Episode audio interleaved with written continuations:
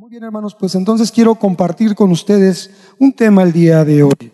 Es un verdadero gusto poder estar con, con el compromiso y la responsabilidad de hablar de la palabra de Dios, reflexionar acerca de lo que Dios nos ha puesto como comisión a ti y a mí, enseñar a otros lo que nos han enseñado a nosotros. Esa es la gran comisión. Vayan y hagan discípulos a todas las naciones, bautizándolos en el nombre del Padre, del Hijo y del Espíritu Santo y enseñándoles a obedecer lo que a nosotros nos han enseñado. Esa es la comisión que tú y yo cubrimos. Hoy yo aquí, mañana tal vez tú. Entonces, hermanos, quiero que me acompañes en una oración para poder iniciar esta entrega y que Dios nos bendiga con su palabra. Amado Padre, poderoso y soberano Dios, gracias te damos por este momento especial, donde eres tú el que pedimos, rogamos que hables a cada corazón. La voz humana, Señor, solamente es un instrumento. Tu voluntad es la que tiene que ser manifiesta, expresada, Señor, para que podamos dar esa estatura que tú anhelas, que tú deseas y que has preparado nuestras vidas para ello. Señor, bendice tu palabra y que haya buena tierra en cada uno de nosotros para que fructifique. Gracias Señor, en el nombre de Jesús. Amén y amén. Mira hermano, como siempre, pues uno habla de los pensamientos de Dios.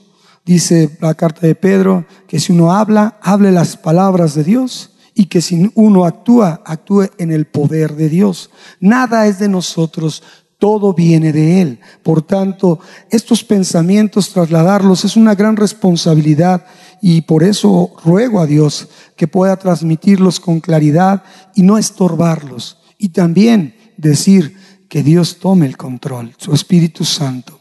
Y meditaba acerca de ser un hijo de Dios. Muchos hablamos que somos hijos de Dios. ¿Cuántos somos hijos de Dios? ¿Cuántos creen ser hijos de Dios? ¿Cuántos suponen que son hijos de Dios? ¿Cuántos les han platicado que son hijos de Dios? ¿Verdad? Es algo tan tremendo. Cuando yo empecé a conocer de la palabra y donde empecé a aprender de la palabra, hubo una frase que me impactó de un varón. Dios sabe quién es, yo no exalto a los hombres, exalto la palabra de Dios, pero reconozco lo que Dios hace en los hombres. Pero esa palabra que yo, esa frase que yo aprendí ha impactado mi vida y mi familia, porque también es importante decirlo, y la he demostrado varias veces. Dice, Dios no tiene nietos, Dios solo tiene hijos. Escuche, yo tuve hijos y no era la garantía que mis hijos fueran hijos de Dios. Yo tengo ahora un nieto y no tengo la garantía que sea un hijo de Dios.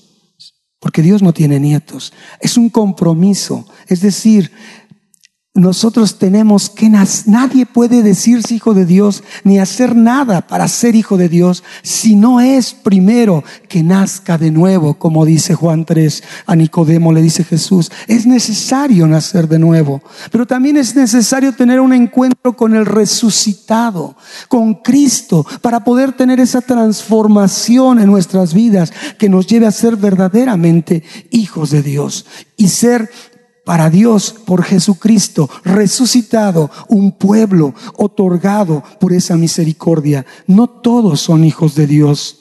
Hay otra frase recién que escuché y que la voy a relacionar. Dice, también es un siervo de Dios, un hombre, un, un pastor, y dice así, muchos no conocen al Padre. La mayoría han estado en un matriarcado. Ay, cuando oí eso me sorprendió mucho. ¿Sabe por qué? Porque dice ese pensamiento de ese varón, solo conocen la congregación donde han asistido. Qué tremendo. Y sabe, por eso no han sido destetados de la leche y permanecen inmaduros y codependientes. Qué frase tan tremenda. ¿Esto qué quiere decir? Relacionando. Dios no tiene nietos. Todos debemos para ser hijos tener un encuentro con el resucitado. Todos debemos nacer de nuevo. Y también, ligándolo a este pensamiento, muchos no conocen al Padre. Muchos están dentro de una congregación y hacen lo que se hace en esa congregación, pero no actúan independientemente en una búsqueda de Dios genuina y dependen de lo que se les dice nada más, dependen solamente de la leche espiritual, no son disciplinados lectores, buscadores de la voluntad de Dios en la palabra, hermanos. Muchos sí participan de todas las actividades de las congregaciones, hermano, pero como dice Mateo 7:20, por su fruto se les conocerá. Podrán estar en todas las actividades de la iglesia, pero si no muestran un fruto, si no tienen cambios evidentes en su vida, si no dan muestras de madurar y también de progresar en su fe, sabes, lastimosamente solo están ocupando ese tiempo en actividades que los están entreteniendo. Solamente, hermano. Y eso le resta valor a lo que se quiere hacer con el pueblo de Dios. Y por supuesto, hermanos, no tienen una identidad verdadera y tampoco una madurez de fe evidente en sus vidas. Por eso hay muchos que pasan los días, pasan las semanas, pasan los meses y se encuentran siempre en la misma condición de vida. Tienes reencuentros esporádicos con ellos y ¿qué ves? Que siguen estacionados en sus mismas circunstancias, que no han avanzado porque se han conformado que otros hagan por ellos, que otros oren por ellos, que otros les digan qué hacer con las cosas de la palabra de Dios y no ellos. No hay compromiso de parte de ellos de ellos.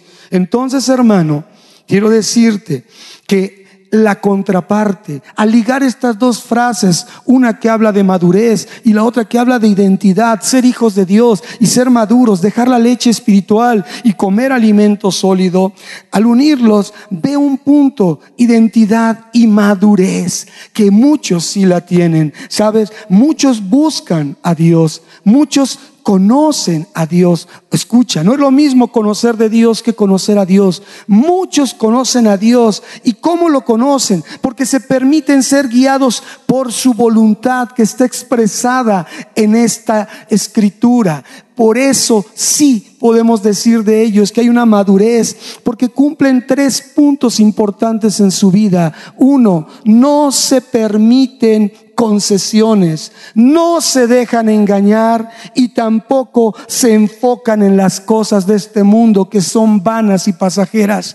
Esa luz la da la palabra de Dios, el involucrarse en la palabra de Dios. Esa es la realidad de Dios, de, un hijo de Dios que no pertenece a este lugar. ¿Cuántos dicen amén conmigo?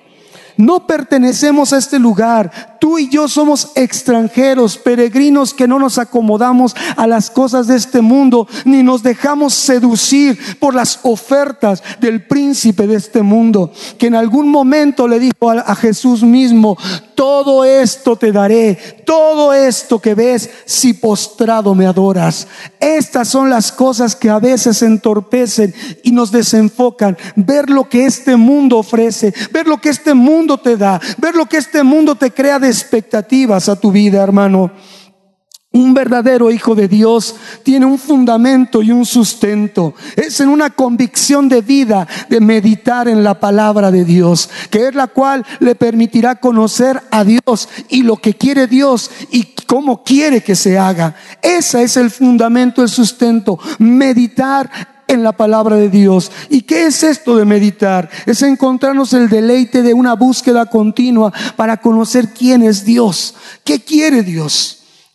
Ese es un mandamiento inmemorial que le dieron a Josué. Josué 1.8 dice, y meditarás de día y de noche. Y eso fue antes de que ocurrieran muchas otras cosas antes de que vinieran esas meditaciones extrañas de culturas o movimientos orientales.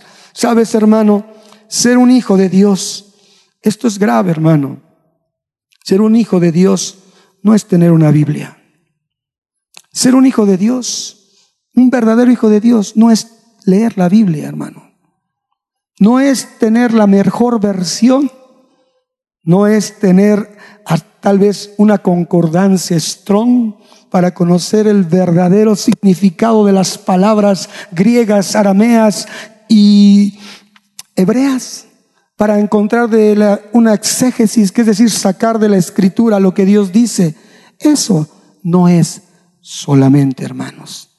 ser un hijo de Dios, lo que nos hace ser verdaderamente hijos de Dios, es mantener una actitud de permanencia y de dependencia en Dios en todos sentidos, en nuestra vida física y en nuestra vida espiritual, como dice Primera de Tesalonicenses 5:23, en todo nuestro ser integral, espíritu, alma y cuerpo. Tener esa dependencia importante, hermanos, esa necesidad de permanecer en él, hermano. Y sabes qué significa, alguna vez ya lo compartí aquí, qué, qué percibí que es tener dependencia y permanencia en Dios, es un hijo, un verdadero hijo de Dios es el que vive postrado para Dios continuamente. Y no estoy hablando de tener la frente en el piso, hermano. Vivir postrado permanentemente delante de Dios, escucha, es vivir rendido ante la voluntad de Dios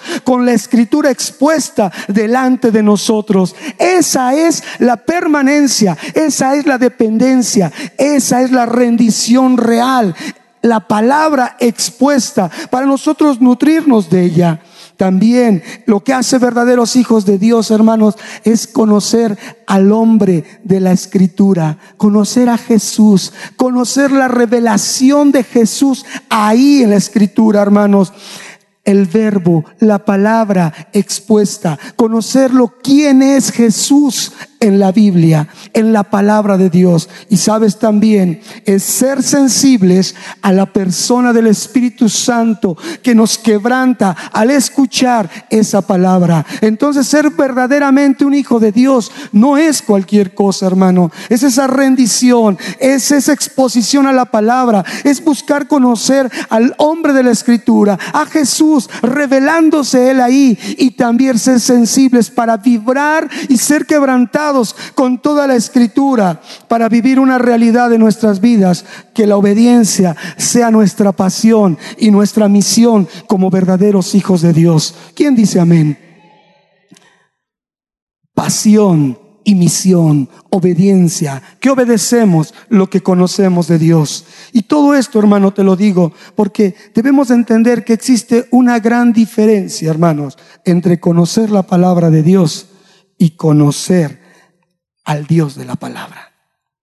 No es lo mismo. Conocer palabra de Dios. ¿Cuántos conocen palabra de Dios? ¿Cuántos han estado en la escuela, en las clases, hermano? ¿Cuántos han tomado consolidación? ¿Cuántos han estado en N cantidad de cursos? Conocen la palabra de Dios. Amén. Ahora la pregunta es, ¿quién conoce al Dios de la palabra? ¿Quién conoce al Dios que se muestra y se revela? A Jesús, el verbo, el que estaba en el principio, que estaba con Dios y que era Dios, el verbo Jesús, que está desde el principio de Génesis hasta el final de Apocalipsis, su revelación de lo que Él quiere que seamos, hermanos.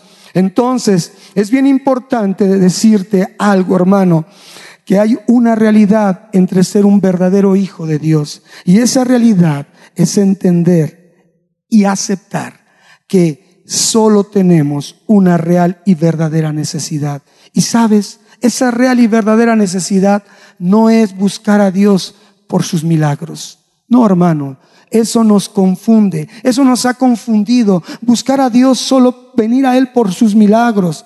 No, ni porque intervenga favorablemente acerca de los errores de nuestras decisiones. Tampoco es eso, hermano, porque la hemos regado y ahora sí, Dios Mientras estamos bien, hacemos lo que queremos, pero cuando nos salen las cosas mal, Dios, interven, por favor, contrarresta esas consecuencias terribles de mis malas decisiones. ¿Sabes? Tú y yo hoy estamos en la posición y en la condición porque así lo decidimos.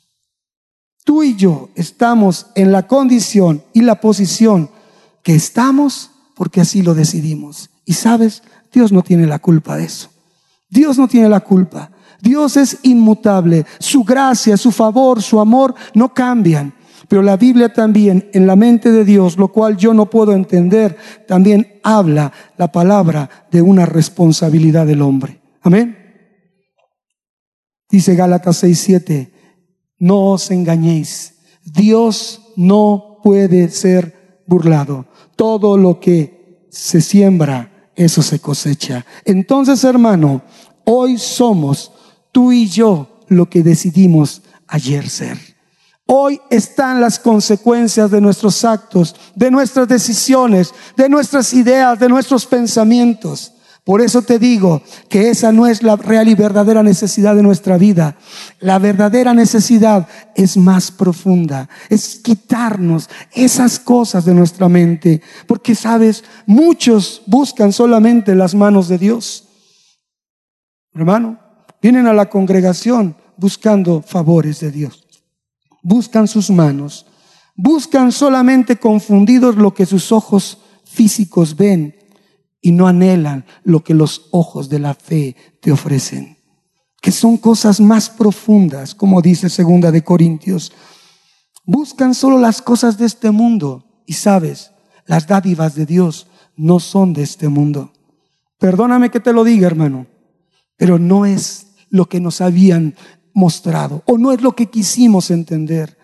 Las dádivas de Dios son más allá que lo que nosotros podamos ver de una aparente necesidad. Muchos hermanos, dice la palabra en Juan 12, 25, el que ama su vida la pierde, mas el que la aborrece, ese la guardará. Y sabes, tiene que ver, e, e, el que aborrece su vida en este mundo, favorece que sea guardada, hermanos. ¿Y qué quiere decir? Si tú amas tu vida en este mundo con las cosas que el mundo ofrece, con las cosas que el mundo da, con las cosas que el mundo nos ha cautivado y nos ha seducido, hermano, la perderás tu vida. Pero si aborreces tu vida con las cosas de este mundo, entonces tu vida será guardada. Y sabes, mucha gente habla siempre pidiendo sanidad física. ¿Cuántos quieren sanidad física? Dicen, ya no sé si decir sí o no. ¿Cuántos quieren que se arreglen sus finanzas?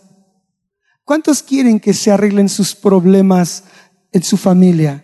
Es válido decirlo. Y no vayan a decir que no hay que orar por eso, sí hermano, pero nuestra necesidad es más profunda. Nuestra necesidad va más allá de lo que es los satisfactores de este mundo, hermanos. ¿Sabes?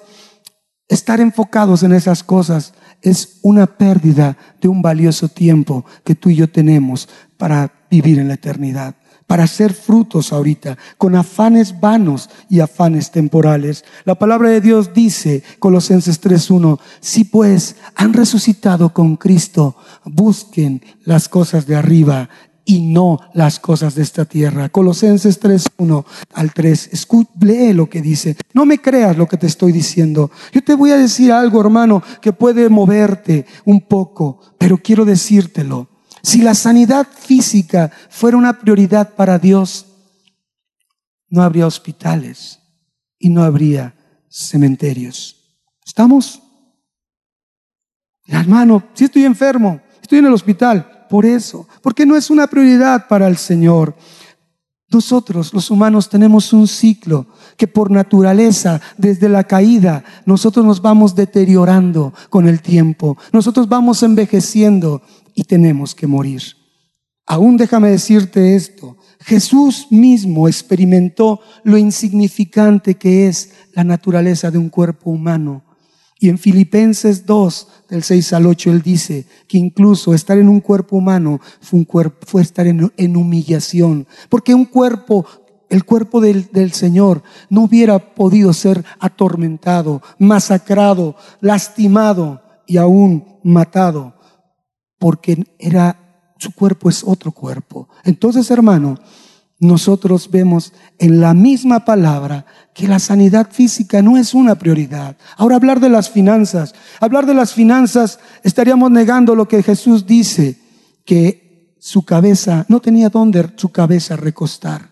Y dice, eso lo dice la palabra en Mateo 8:20. Pero quiero decirte en 2 de Corintios 8:9, que dice que siendo rico se hizo pobre. Y en ambas cosas nos muestra que está desvirtuando que la felicidad venga de las cosas materiales, hermano. Él renunció a su riqueza y se hizo pobre para ponernos el ejemplo de que ahí no está nuestro gozo, no está nuestra alegría y no es donde debemos permanecer. Y aún dice la escritura, cerrando esos grandes bloques de las peticiones comunes de los hijos de Dios, del pueblo de Dios. Dice la escritura que él no fue profeta en su propia tierra y que aún fue menospreciado por su propia familia.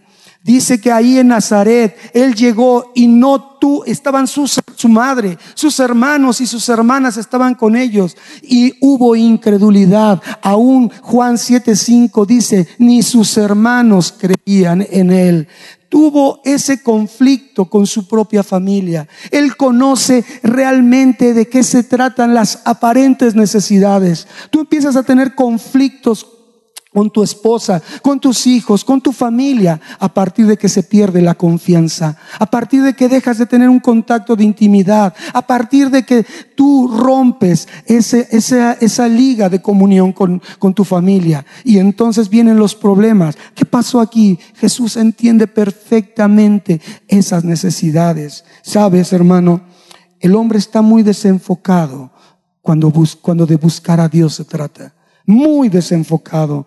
Acompáñame a Isaías 29, 3, hermano. Necesito que leamos esta escritura porque estoy sentando un poco de lo que es la introducción y que sé que me va a faltar otra vez tiempo, hermano. Pero mira, Isaías 29, 13 dice lo siguiente, en cuanto a aquel hombre que se busca acercar a Dios, dice el Señor, pues, porque este pueblo se acerca a mí con su boca. ¿Cuántos se acercan solo cantando? Porque nosotros cantamos, pero no obedecemos, hermano solamente con la boca y con sus labios me honra, pero su corazón está lejos de mí y su temor de mí no es más que un mandamiento de hombres que se les ha sido enseñado. Qué tremendo, hermanos, que muchos se acerquen a Dios por algo que se ha enseñado como un mandamiento de hombre. Vas a la iglesia y cubres este protocolo, cubres esta liturgia, cubres estas, esta manera de actuar. Hermano, qué tremendo es que nosotros Hagamos eso con Dios. A Dios muchos se acercan solo como un trueque. Me das, te doy. ¿verdad? Cuando no hay necesidad ni se acercan, pero cuando hay necesidad, dame. Y entonces, ¿qué le dan, hermano? Las obras de su tiempo, le dan los lamentos de sus frustraciones, hermano, las lágrimas de sus decepciones, los lamentos por sus malas decisiones sus continuas y muy prolongadas ingratitudes, hermano. Entonces también le prometen, le juran, pero nunca cumplen. ¿Por qué? Porque le ofrecen un corazón engañoso, un corazón perverso, dice Jeremías 17, hermanos. No hay manera de que verdaderamente sepamos cuál es la necesidad con Dios. La escritura, hermanos, es clara y ha hablado palabra de Dios. He hablado lo que Dios ha establecido para que verdaderamente seamos hijos de Dios. Ahora dirás, hermano, ¿cuál es el fundamento de esto? Y en dos porciones que tienen que ver con el libro de Job, Job nos enseña cómo desacreditar esas aparentes necesidades, acerca de la sanidad, acerca de la economía, acerca de los problemas, y no que no se atiendan, sino ponerles su justo lugar sin un afán incorrecto. Acompáñame al libro de Job, hermano. Quiero que veamos esta porción de la escritura, donde vamos a ver cómo Job, desde el capítulo 1, verso 1, nos dice quién era Job. Job dice ahí que era un varón, hombre perfecto y recto, temeroso de Dios y apartado del mal. Ese era Job, hombre perfecto y recto, temeroso de Dios y apartado del mal. Toda la porción del capítulo 1 nos habla de la abundancia material de Job, nos habla de la abundancia de hijos que tuvo, nos habla del confort y de la vida correcta o de bienestar que él tenía. También nos habla de la búsqueda de agradar a Dios, en lo cual dice que aún él intercedía y se ponía la brecha por sus hijos por si acaso estos pecaran. En esa abundancia él había hecho que sus hijos estuvieran dependientes de él. Les había dado todo y él vivía satisfecho con ello hasta que un día, tremendo día, dice la palabra, que vinieron delante de Dios sus hijos, los hijos de Dios. Y dice que entre ellos estaba Satanás. Lo cuestiona el Señor y él mismo en el verso 8 le dice lo siguiente, ¿no has considerado a mi siervo Job que no hay otro como él en la tierra? Varón perfecto y recto, temeroso de Dios y apartado del mal. Y mire, tantito le puso, el enemigo le dijo, porque lo has guardado, porque lo has protegido, porque le has dado todo, por eso dices que es así. Pero tócalo un poco y entonces verás. ¿Y qué dice la palabra? Ahí, hacia el verso 12, lo dejó Señor. Le dio permiso para tocar a Job. Y yo me pregunto, qué tremenda situación.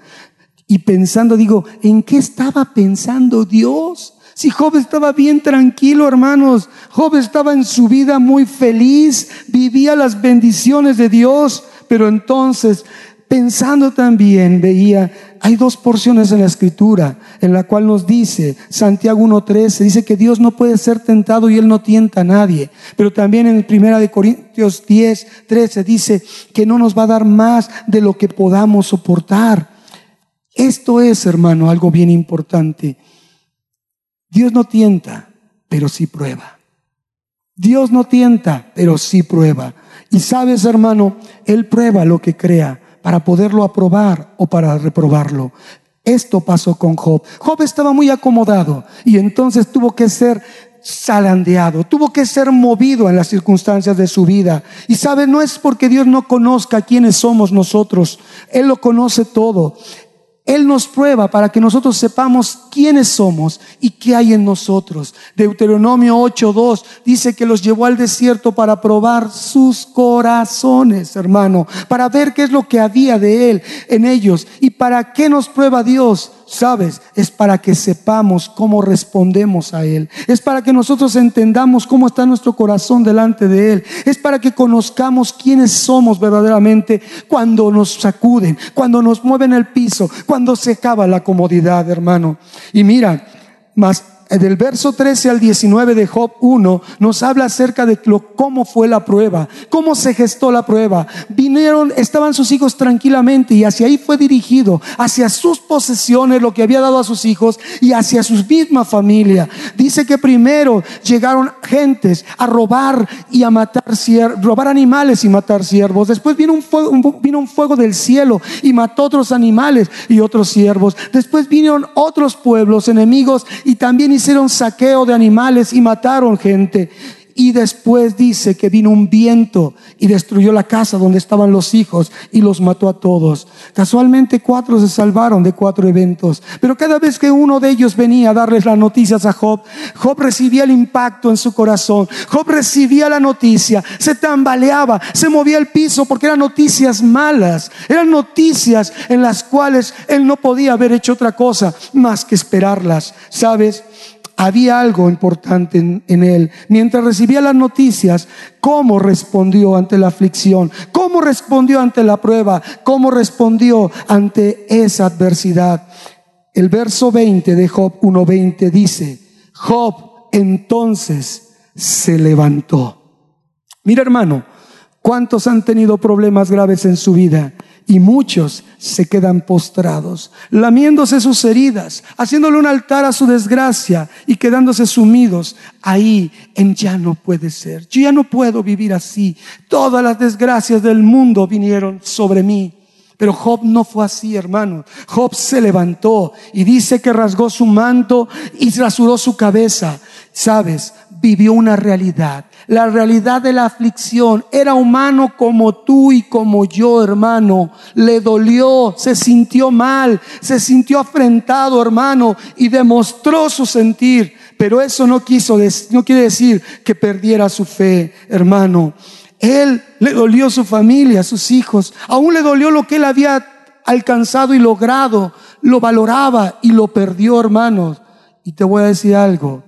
No es pecado mostrar tu aflicción. Eso no es pecado, porque dice aquí que la respuesta de Job ante esa situación en la economía y en la familia, necesidades aparentemente importantes, él, ¿cómo respondió ante ella? Dice, se postró en tierra y adoró Ahí cambió todo. Tú y yo podemos hacer diferencia en el resto de nuestra vida. Las aflicciones vendrán, los problemas se continuarán, las, las circunstancias que no nos gustan estarán ahí de continuo, hermano. Pero la diferencia es cómo respondemos ante ellas. Job se levantó, sí, mostró su aflicción, pero dice que se postró, entendió el propósito mejor dicho, entendió que algo estaba pasando y no era tiempo de cuestionar. Se postró y adoró y dijo, con eso, esa sabiduría que Dios le dio en ese momento, lo llevó a un nuevo nivel de fe y puso palabras sabias en su boca. Desnudo salí del vientre de mi madre y desnudo volveré allá. Jehová dio y Jehová quitó sea el nombre de Jehová bendito. Amén. Job, él, Job, no pecó en ningún momento, ni encontró despropósito en lo que hizo Dios. ¿Sabes? Cuando nosotros estamos puesta nuestra mirada en las posesiones, se desenfoca la realidad a quién debemos buscar y qué debemos pedir, hermano. Muchos podrán llegar ricos, pero morirán con una condenación eterna si no conocen a Dios. Porque sin Dios no hay nada, hermanos. Necesidades físicas, necesidades de, posesiones, problemas de familia, situaciones difíciles, ¿cómo soportarlas? Mira el sabio y prudente y paciente Job. Nos trasladamos al capítulo 2, hermanos, donde el capítulo 2, del verso 1 al 5, nuevamente se ve la historia de los hijos de Dios llegando con, el, con, con Dios y entre ellos el enemigo Satanás. Y volvió a darse ese diálogo y le dijo Dios, mira, mira mi siervo, no pasó nada, no renegó, no hizo nada incorrecto. Mi siervo dice, todavía retiene su integridad. Capítulo 2, verso 3. Aun cuando tú me incitaste contra él para que lo arruinara sin causa. Fíjate lo que le dice Dios. Primero Dios le dijo, le presumió su orgullo que era Job y después permitió que fuera tocado. Y aquí dice Dios, tú me incitaste para poder ir contra él, para arruinarlo sin causa. ¿Y sabes qué le dice Satanás? Piel por piel, todo lo que el hombre tiene dará por su vida. Va más allá el ataque, va más profundo, porque aún le dice, respondiendo Satanás, dice, pero extiende ahora tu mano toca su hueso y su carne y verás si no blasfema contra ti en tu misma presencia. ¿Y sabes qué le está diciendo, hermano? Puso sobre él una plaga maligna que, que representa piel por y con piel, piel por piel, perdón, hueso y piel. Todas las enfermedades están aquí, todas en una integridad están entre la piel y los huesos, ¿cierto o no? No hay enfermedad que no esté entre los huesos y la piel. Todas están. Y a Job le dieron ese tipo de enfermedad que tocara todo su cuerpo, por lo cual debería de, en teoría de Satanás, blasfemar contra Dios en su propia presencia. Y sabes, entonces, dice que le dio esa sarna maligna, cubriendo todo su cuerpo. ¿Qué enfermedad tú pudieras traer a tu mente que no hubiera podido tener Job en ese momento? Porque estaba desatada la prueba en toda su intensidad. ¿Qué enfermedad, hermano? Ahí la tenía Job. ¿Y sabes qué hizo Job solamente? Agarró un pedazo de bar de una olla rota y se rascaba. Y estaba sentado en medio de la ceniza. Y la prueba siguió. Dice que su mujer, vaya, le quitaron posesiones, le quitaron hijos, pero no le quitaron a la mujer. Y supongo que ni a la suegra tampoco, porque la suegra aconseja a la mujer. No es cierto. Perdónenme, hermanas. Pero qué tremenda situación en la vida del pobre Job, porque dice que la mujer se le acercó y le dice, aún retienes tu integridad, maldice a Dios y muérete. Qué bonita mujer, sabia, prudente, virtuosa, gotera continua, que en su necedad, miren lo que le decía a Job, gran prueba pasó, para que vean matrimonios, esposos, esposas, cuando dicen, Dios, ayúdame con mi esposa, ayúdame con mi esposo, mi Job, tuvo ese problema, no lo has tenido tú. Nadie ha tenido esos problemas con el cónyuge, ¿sabes? Y le dijo, él, como suele hablar cualquiera de las mujeres fatuas, has hablado. Otra vez, nivel de fe, entender que las aparentes necesidades estaban ahí, pero no tenían que afectar su relación con Dios, sino que lo debían llevar a otro nivel. Y él dice, ¿qué? ¿Recibiremos de Dios el bien y el mal no lo recibiremos? Y dice la palabra, en todo esto no pecó Job con sus labios. Esa mujer vino a insertar desaliento. Y las aflicciones, las adversidades, los problemas, las circunstancias que no nos gustan, son generadoras de desaliento. Pero a Job no lo movió, no lo perturbó ni siquiera la voz de su mujer, porque él había entendido cuál era su verdadera y real necesidad. Algo más profundo que las cosas vanas de este mundo, algo más profundo que las cosas que son, que, en esta tierra dice la palabra que el orín y el hollín corrompen. Él no se dejó llevar por esas circunstancias, ¿sabes? Para ir terminando, te digo, Job no supo lo que hizo Dios. Qué tremendo. ¿Cuántas veces tú te has encontrado en situaciones que dices, ¿por qué me pasa esto? ¿Por qué? Y sabes, no sabes que estás siendo probado por Dios, que Dios ha puesto su mirada y ha visto que tienes potencial. Y como Job no supo lo que hizo Dios, perdió todo lo que tenía sin haber cometido ninguna falta. ¿Cuándo te has puesto a decir tú, yo me porto muy bien, yo voy a la iglesia, yo hago todo bien, voy a mi grupo de conexión, voy a todos mis cursos y por qué me va así? ¿Verdad? ¿Por qué las cosas tan graves? Job no cometió ninguna falta. Sí, luchó por entender lo que pasaba, pero nunca, nunca conoció las razones y pasaría la prueba sin ninguna explicación. ¿Por qué a veces nosotros queremos respuestas ante todas esas cosas. Hay gente que se pone a reclamarle a Dios. ¿Por qué Dios? ¿Verdad? Se pone a hacer palabras violentas contra Dios, diciendo, aquel que se porta mal, aquel que ni siquiera va a la iglesia, mira cómo le va. Y a mí que estoy ahí, estoy pasándola mal. Hay otros hermanos que de verdad muy interesante, ecuánimes y muy eh, propios llegan con el Señor, con sus problemas. Eh, Señor, ¿para qué me está sucediendo esto? Y el Señor dice, no tengo nada que hablar contigo. No vamos a cuestionar ni razonar nada. Simplemente dice la palabra que Job asumió cada una de las eventualidades con sabiduría y no encontró despropósito, no puso despropósito en Dios. Entonces lo único que podemos hacer es no pecar como Job, hermanos.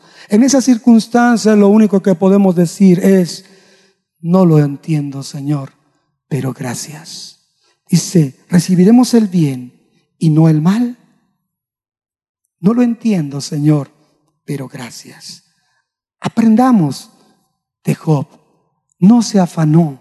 Nunca mientras vivió su proceso, hermanos, un día a la vez, día tras día. ¿Cómo vives tu proceso? ¿Cómo estás siendo probado por Dios? ¿Cómo te enfocas? ¿Cuál es la verdadera y real necesidad en tu vida? Aquellas cosas que te, están moviendo, aquello en lo cual te están zarandeando. Y te preguntas y no recibes respuestas. Pregunta, tú y yo podríamos confiar en Dios como confió Job.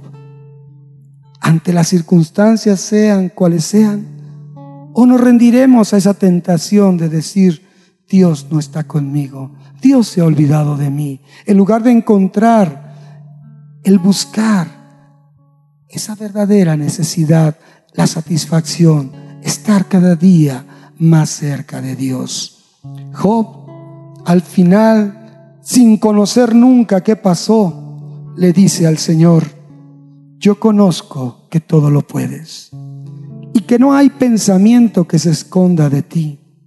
¿Quién es el que oscurece el consejo sin entendimiento? Por tanto, yo hablaba lo que no entendía, cosas demasiado maravillosas para mí que yo no comprendía. Oye, te ruego y hablaré y hablaré. Te preguntaré y tú me enseñarás. De oídas te había oído, mas ahora mis ojos te ven. Él en ese proceso aprendió la dependencia y la permanencia. Vivir postrado delante de Dios en una actitud continua, expuesto a la voluntad de Dios, conociendo a Dios y siendo sensible a lo que Dios le fue mostrando. Job no se, no se desalentó. Él por, por las aparentes necesidades. No encontró despropósito porque tocaron lo que más quería. Dios en su momento, en su voluntad, al tiempo perfecto, le dio lo que tenía que darle. La verdadera necesidad entonces en nuestras vidas como verdaderos hijos de Dios que deben agradar a Dios es meditar constantemente en su palabra para conocer su voluntad, hermanos, para no depender, no ser codependientes de otros, madurar en no solo conformarnos con leche, sino buscar un alimento cada vez más sólido. Y de esta manera nos encontraremos con su voluntad, con su bendición y con su verdad. Y sabes, estar expuestos continuamente a la palabra nos ayudará a no quererla acomodar a nuestra situación particular y personal. Y entonces así, hermanos, cambiarla para vivir como querramos vivir. No, hermanos, el acercarnos y exponernos a la palabra, ver que esa es la verdadera necesidad, es hermoso, es encontrar al hombre en la escritura, a Jesús que es el que puede cambiar toda circunstancia, que es el que puede cambiar nuestra mente, nuestra persona, nuestra esencia. Él es el único que nos lleva a cambiar para obedecer perfectamente su palabra, porque solos no lo podemos hacer. Dice la palabra, yo soy la vid, ustedes los pámpanos. Y dice la palabra, sin mí nada pueden hacer. Sin mí nada pueden hacer. Porque si dejamos que Él permanezca en nosotros y Él en nosotros, solamente esa es la posibilidad de poder hacer algo. Y eso es a través de su palabra, hermanos. Todo lo que pasa, entiéndelo de esta manera. Todo tiene un propósito, hermano. Todo tiene un propósito. Y quiero, quiero decirte, en la primera carta de Pedro, capítulo 1, versos 6 al 7, redondear esta enseñanza acerca de lo que es la verdadera necesidad, buscar por qué, como decía en Jeremías, los pensamientos de Dios que tiene acerca de nosotros, explorar esos pensamientos, ¿qué piensa Dios acerca de ti? Pensamientos de bien y no de mal, pensamientos de paz. Pero ¿cómo los vamos a conocer en su mayor expresión? Solamente siendo buscadores del hombre de las escrituras, de Jesús revelado en ellas. Hermanos, dice la palabra, 1 Pedro 1, 6 al 7 vosotros os alegráis, aunque ahora por un poco de tiempo, si es necesario, tengáis que ser afligidos en diversas pruebas. Es necesario, dice, ser afligidos en diversas pruebas, para que sometida a prueba vuestra fe, mucho más preciosa que el oro, el cual aunque perecedero se prueba con fuego, Fíjate, tu fe debe ser hallada en alabanza, gloria y honra cuando Cristo sea manifestado. Hermano, estamos en un proceso para ser alineados a la voluntad de Dios. Porque al verdadero Hijo de Dios, ¿cuántos verdaderos hijos de Dios hay aquí? Reconócete, Hijo de Dios. A ti y a mí nos tienen que reforzar a través de las pruebas, probarnos para estar seguros que nuestra fe es permanente y no solo es una emoción por buscar las dádivas de Dios. Hermanos, tengamos entonces por sumo gozo, uniéndonos a Santiago, decir que cuando nos hallemos en diversas pruebas, sepamos que la prueba de nuestra fe produce paciencia y que la paciencia, su obra completa, para que seamos perfectos y cabales, escucha esto, sin que nos falte cosa alguna. ¿Te das cuenta? Llegamos al punto de que seamos probados para encontrar la verdadera satisfacción de Dios. Y la pregunta es, ¿pido o no pido para mis cosas personales? Claro, pero sin afán, sin poner tu afán más de tu primera necesidad, que es Cristo Jesús en tu vida. Amén. Pongámonos de pie. Pongámonos de pie, hermanos. Da un aplauso al Señor.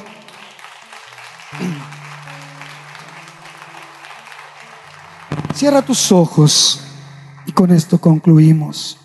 La palabra de Dios dice ahí en Mateo 6, donde se habla acerca de las particulares necesidades, de los satisfactores en diversas maneras para el hombre. Ahí se habla sobre lo que es la oración, la oración por las realidades de nuestra vida, el dar, el poder entender que, cuáles son los verdaderos tesoros, qué es la lámpara del cuerpo, cómo Dios expresa su voluntad de que no podemos servir a dos señores, el afán y la ansiedad. Pero sabes, hay algo muy importante que nosotros entendamos, podemos pedir en esa confianza, en esa seguridad de que Dios responderá sin afán. Dice, no os afanéis diciendo, ¿qué comeremos o qué beberemos o qué vestiremos? Porque los gentiles, los que no conocen de Dios y menos a Dios, buscan todas esas cosas pero su Padre Celestial sabe que tiene necesidad de todas estas cosas. Mas busquen primeramente el reino de Dios y su justicia, y todas estas cosas serán añadidas. Así que, reitera el Señor Jesús, no se afanen por el día de mañana, porque el día de mañana traerá su afán. Basta cada día su propio mal. Señor, Haz que esta palabra sea sellada por tu espíritu en nuestras vidas, Dios. Que no nos afanemos y no nos angustiemos, ni nos inquietemos ni nos preocupemos, Señor. Si buscamos la satisfacción de nuestra primera necesidad, Cristo en nuestras vidas, revelado en tu, en tu palabra, Señor, todo lo demás será dado por añadidura. Padre, te doy gracias por esta congregación hermosa porque el mensaje ha sido trasladado para que obtengan ellos el beneficio de ser responsables de lo que han escuchado.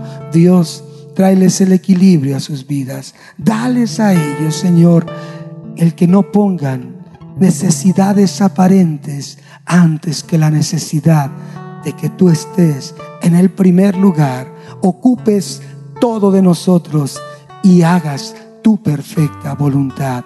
Gracias Señor, te damos en el nombre de Jesús. Amén y amén. Gloria a tu nombre.